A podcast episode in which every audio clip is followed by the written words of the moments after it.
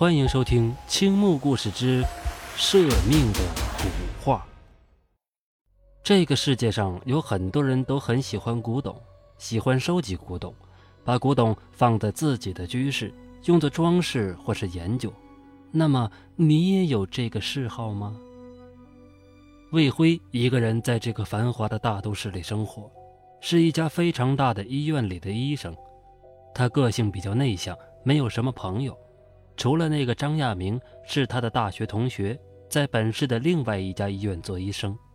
高大的魏辉个人条件非常好，又有一个三室两厅的大居室，但是快三十岁的魏辉却独独没有女朋友。医院里也有许多女孩子喜欢他。但是不知道为什么，魏辉好像和他们不来电。魏辉也没有什么不良的嗜好，但听说却有一个特别的爱好，那就是收集古董。本市的老城区有一条老街，是专门售卖古董的地方。老街上有较大的古董店，也有街边的小摊档，有真古董，也有很多假货。至于能不能买到真品，全看个人的眼光和运气。这条街是魏辉常去逛的，他买一些自认为有价值而又在能力范围内的古董。这个星期日的下午，魏辉和往常一样又来到古董街闲逛，逛了半天没有看上眼的东西，于是信步走入街尾的一家古董店，想着如果没有什么好东西，就回家去了。古董店里较阴暗。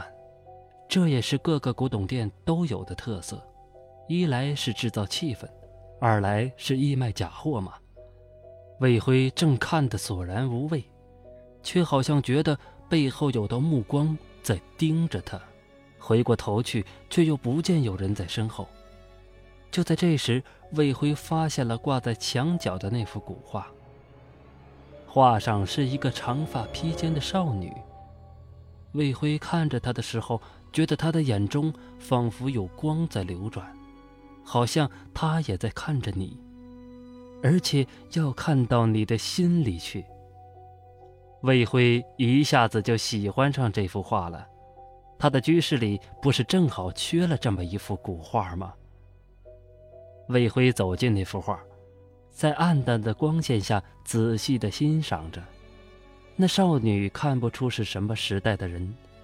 只是穿着一袭粉红色的长裙，长发披肩而下，仿佛刚沐浴出来。少女的背后也没有什么背景，画布是绢制的。魏辉仔细看了看，那画布显得很老，却看不出是什么朝代的织品。但魏辉确定这是有价值的真货。问了价格后，魏辉连想也不想就买下了。甚至也不再仔细研究一下，付了钱，拿着画就快步走了出去，打了个的士回家去了，好像生怕古董店的老板反悔似的。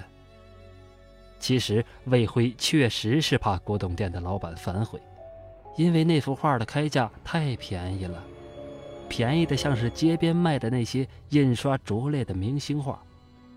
即使这幅画是假的，都完全不止这个价钱了。何况这幅画的质地和画家的手法，就算是赝品，都是一流的赝品。魏辉认为老板一定是报错价了。回到家，魏辉立刻把这幅画挂在卧室睡床对面的墙上。魏辉是一直都想在那里挂上这样一幅画的。在卧室明亮的光线下，魏辉再次仔细欣赏着这幅画。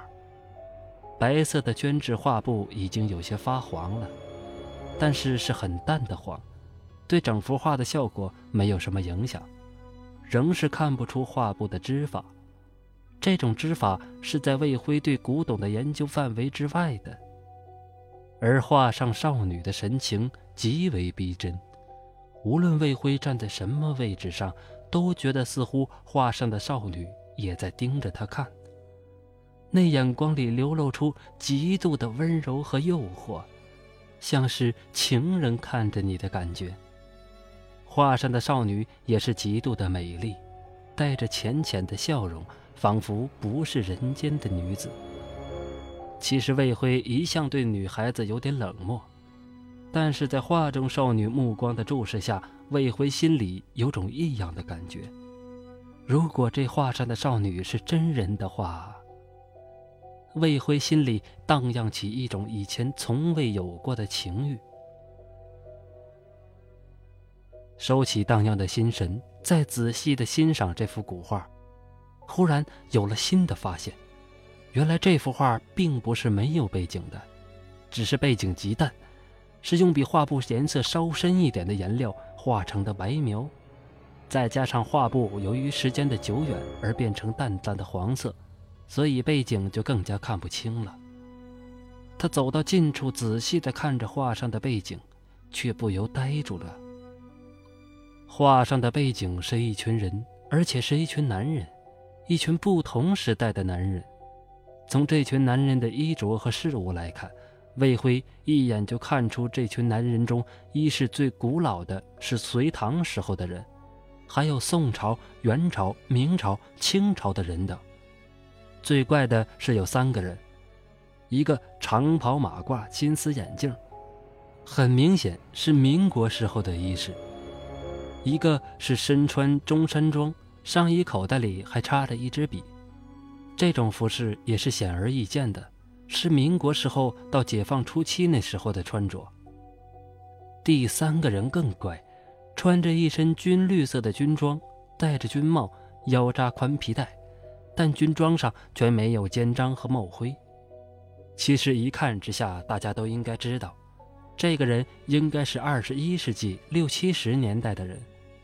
那么这幅画应该是在这个时间之后画的了。魏辉对此并不是很失望，但心里却很是疑惑：是哪个画家有如此的神笔，而又为什么又画这么古怪的画呢？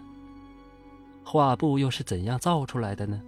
让人看不出织法，却又能让才几十年的东西像真正上千年的古物一般。这人一定是造假中的极品高手了。可价钱却又为什么这么便宜呢？魏辉边想着，边数了数画上的男人，一共是二十一个人。魏辉带着疑问，细细地看着画，却忽然一下呆住了。画中少女那原本浅浅的笑容，这时候变得诡异神秘起来，仿佛是看透了魏辉的心事一样。他不知呆了多久，回过神来，再看少女，一样是淡淡的笑容。第二天早上，魏辉一觉醒来，就向画上的少女望去。少女仍带着浅浅的笑容，眼光里流露出极度的温柔诱惑。魏辉拍拍自己的头，昨晚的梦太荒唐了，一定是昨天看画时想的太多了。他到底做了什么荒唐的梦呢？原来魏辉昨晚梦见画上的少女，而少女在他的梦中是那么柔情似水。充满着对男人的无穷诱惑，于是魏辉在梦中禁不住少女的诱惑，不能抑制的拜倒在少女的粉红色长裙之下，甚至在早上醒来的时候，还能想起少女美妙的身材以及所带来的快感，那如凝脂般的皮肤在手下的滑腻感，似乎空气中还流动着少女身上的幽香。此后一连好多天，魏辉都在梦中梦见和少女的无限柔情。他从最初的疑惑已经到了不能自拔的地步，也曾打电话给最好的朋友张亚明，想询问一下，但话到了嘴边又说不出来。而这个古怪的梦对他的身体却也没有什么影响，只是让他老是牵挂着梦中人。有时上着班就会想起梦中那些情景，就想快点下班回家去，好躺在床上做那无比美妙的梦。不久，魏辉已经变得有些无心上班了，甚至连惯常的值夜班也不想去，总想着可以找个借口不值夜班，好留在家里做那无比美妙的梦。如果你要是真人，该有多好，就可以和你永远在一起了。如果可以和你这样的美人永远在一起，死了也是值得的呀。魏辉对着画上的少女喃喃自语着。那一瞬间，他好像又看见了少女露出诡异而神秘的笑容，但他已经不觉得了。这天夜里，魏辉再次在梦中看见少女时，少女并没有像往常一样，她只是站在一扇门的后面，向魏辉轻轻地招着手。门里发出柔和的金色光芒，这扇门就出现在对面墙上原来挂画的地方。魏辉向着门内的少女走去。砰！一声巨响，把魏辉从梦中震醒。眼前发出金光的门消失了，四周一片黑暗，而魏辉自己仍躺在床上。黑暗中，仿佛仍看见画上的少女微笑着。魏辉听了一下，原来又是楼上那对夫妻在打架。他心里暗骂着楼上那对夫妻，偏偏在这个时候打扰他的噩梦，要不就和那少女进了门里了，说不定里面有着更加诱惑的风景，更诱人的激情呢。魏辉翻身捂住了耳朵，心里念叨着：“快快睡着，快快睡着。”他希望那梦境再次出现。这样还是挺有效的。不一会儿，他就又沉沉地进入了梦中的温柔乡。魏辉已经三天没来医院上班了，医院的领导打了好多次电话，手机关机，家里电话也没有人接听，派人去了他的家，喊破了嗓子也没人出来，可能他不在家吧。无奈之下，医院报了警，并通知了他的父母。警察打开他家的门，发现门是从里面反锁上的，而且魏辉的钱包、他家里和办公室的钥匙、他的手机等全放在卧室的桌子上。床上的被子没有叠，一看就知道曾有人在睡觉，只是不知道那人什么时候起床，随手就将被子掀在一旁，之后似乎就再也没动过。门窗及阳台的防盗网良好，全无被撬的痕迹。屋里也没有被盗或扭打的痕迹。那这样的话，就是说，他是在家里失踪了。医院的同事和左右隔壁的邻居完全提供不出任何线索，只有魏辉的好友张亚明说，魏辉在失踪的前几天打来过电话，似乎有些问题想问，但最后吞吞吐吐打了几个哈哈，又什么也没问。张亚明对此并不觉得特别奇怪。魏辉向来是这种人，从外地匆匆赶来的父母更是一问三不知，完全不知怎么回事。也有人留意过他收藏的古董，但也没发现什么。那幅古画仍然挂在那面墙上，画上的少女仍是淡淡的笑着，用极度温柔和诱惑的眼光看着每个人。魏辉的失踪成了悬案，警方没有任何结果和说法。他的父母在极度的悲伤之下，要返回自己居住的城市了，于是把魏辉的居室钥匙交给了张亚明，请他照看一下。张亚明于是常常去魏辉的居室看一看，虽然这里离他住的地方很远，但也是义不容辞的事情。来来去去半年过去了，魏辉没有回来，警方也没有更进一步的消息和进展。一天夜里。张亚明和他的朋友从酒吧喝完酒，微微有点醉意的走过来。已是深夜了，等张亚明回到住的地方，都不用睡觉了。幸好这里离魏辉的住所很近，张亚明打算去那里睡一夜。明早起来，正好再帮魏辉整理一下房间。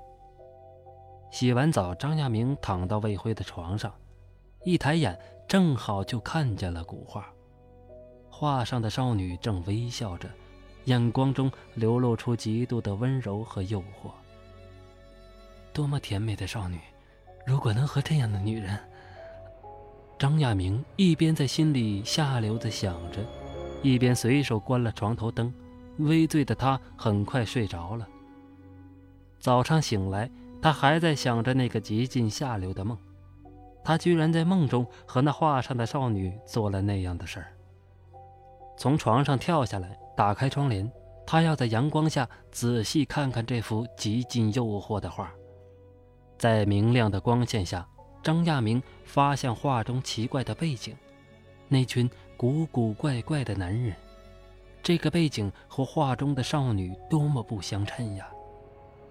他饶有兴致地数了数画上的男人，二十二个人，上面有二十二个男人。再仔细一看，他发现那些男人身上穿的衣物怎么都是不同时代的呢？画画的人画技虽然高明，但构思却是狗屁不通。哼！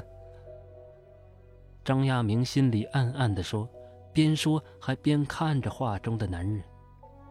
忽然，一阵冷汗从张亚明的身上冒了出来，他毛发都竖了起来，背后一阵阵的发冷。他想动一动，却发现浑身似乎都僵住了，一动也动不了。他想喊一声，也喊不出来。那种感觉像是在梦中被掩住了一般。画中少女的微笑，这时已经变成了神秘而带点邪恶的笑。但是张亚明根本也已经看不到这些了，他的眼睛只是定定地盯在一个地方，是少女后面背景上的一个人，那一群男人中的一个，一张他非常熟悉的面孔。那张面孔就是半年前失踪的魏辉。好，今天的故事就为大家讲到这里，感谢您的收听，欢迎订阅关注。